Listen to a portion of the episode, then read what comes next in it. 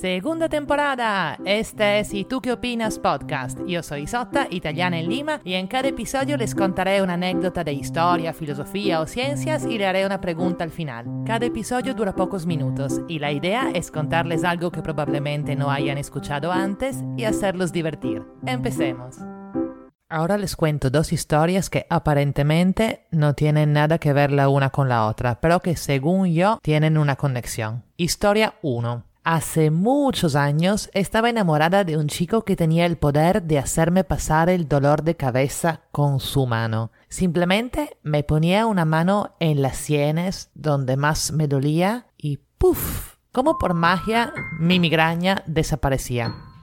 Historia 2. Quali era un joven de una tribu de nativos norteamericanos y estaba profundamente convencido que el chamán de su tribu era un charlatán.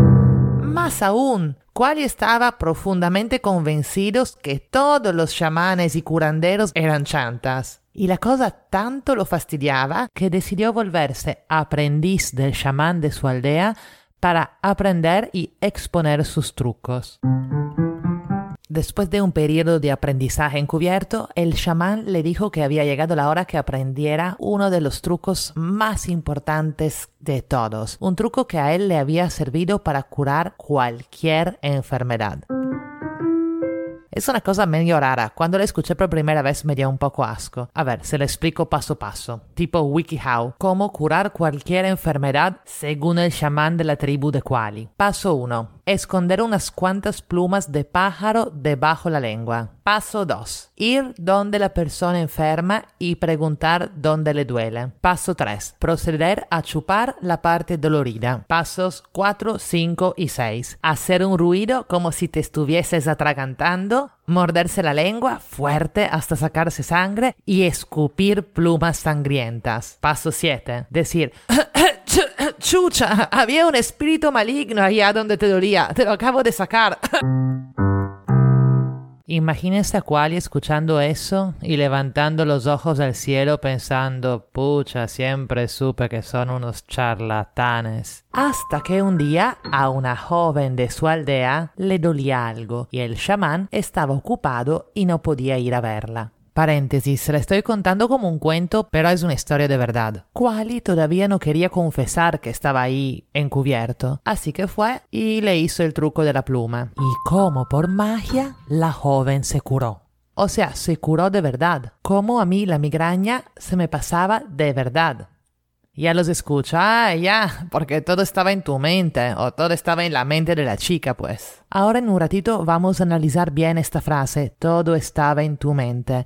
Pero antes terminemos con la historia de Quali. Después de varias experiencias así, o sea, después de curar a varias personas con trucos, Quali decidió terminar con su carrera de escéptico y dedicarse a ser chamán de verdad. Y ahora es el chamán de su pueblo. Pero, ojo, no es porque ahora se lo cree. O sea, él sabe perfectamente que no hay ningún espíritu. Lo que él cree es que nuestros cuerpos tienen la capacidad de producir sustancias que alivian el dolor. Y cree que ese teatro que él hace con los enfermos de su tribu es necesario para activar ese proceso en nuestras mentes. Y ahora se preguntarán, ¿cómo sé yo lo que cree Quali? ¿Y qué opinan los científicos de su teoría?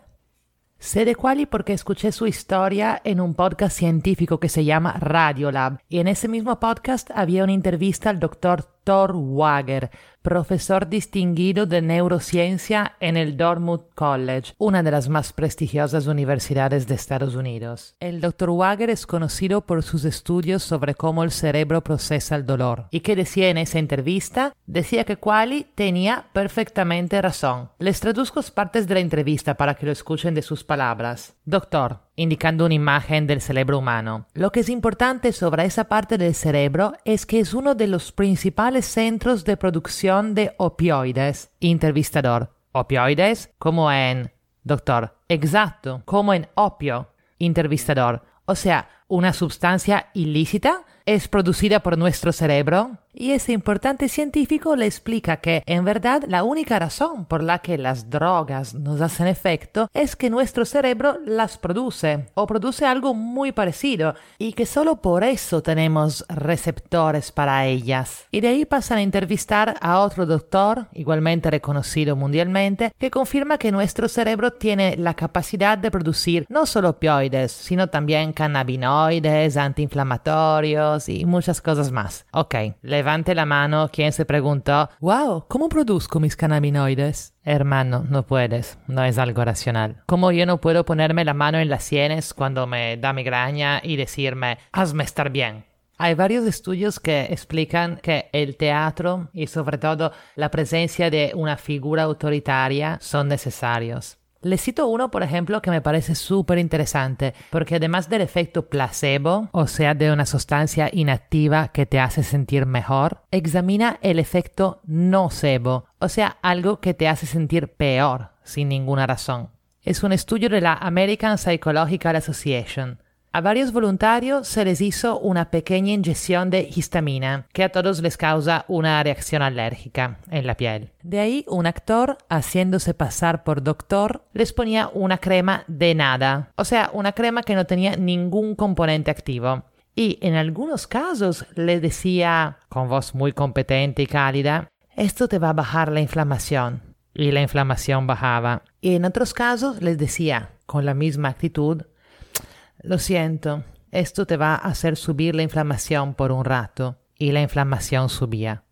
Y lo chévere es que se trataba de un hinchazón en la piel, así que se podía medir. No se trataba simplemente del paciente reportando su opinión sobre cómo se sentía. Otra cosa interesante de este estudio es que el efecto era mucho más notorio en el bien y en el mal cuando la crema placebo la aplicaba un doctor en un supuesto estudio con muchos diplomas en las paredes y mucho menos cuando la ponía un chico con un badge que decía practicante en un pasillo del hospital. Y también se notó que cuando los supuestos doctores se demostraban cálidos y atentos, por ejemplo preguntando al paciente de dónde era y cuál era su nombre, los efectos positivos o negativos eran mucho más pronunciados que cuando el doctor actor recitaba su línea, aplicaba la crema y decía siguiente a lo mejor esa es la única aplicación práctica que tiene esta historia, ¿no? De buscarnos doctores que sean cálidos y atentos para que el efecto de sus curas sea mayor. Aunque nos sería mucho más chévere lograr activar toda esa farmacia interior uno mismo. ¿Y ustedes qué opinan? ¿Creen que podríamos aprenderlo? Ojo, que quede claro que se habla de mejoras o empeoramientos relativos. ¿eh? En ninguno de estos estudios salió que las medicinas no tienen efecto o que todo es placebo. Si les duele algo, vayan al doctor. Aunque antes, déjenme contarles un último experimento. A ver, ¿te duele algo pequeño? ¿Qué sé yo? ¿Una uña encarnada? ¿Te quemaste la lengua con el café? ¿Tienes una pestaña en el ojo? Te cuento que ha sido demostrado que el 70% de los que se suscriben a un podcast que les gusta sienten alivio en estas molestias dentro de una hora. Para probarlo, suscríbanse en Apple Podcasts, Stitcher, YouTube, Spotify o donde sea que escuchen podcast. Si no saben por dónde empezar, les recomiendo nuestro sponsor Castro FM. Es una aplicación para iPhone y es en mi experiencia la mejor app y la práctica para escuchar y descubrir nuevos podcasts. Suerte con su experimento y estamos en contacto. Besos.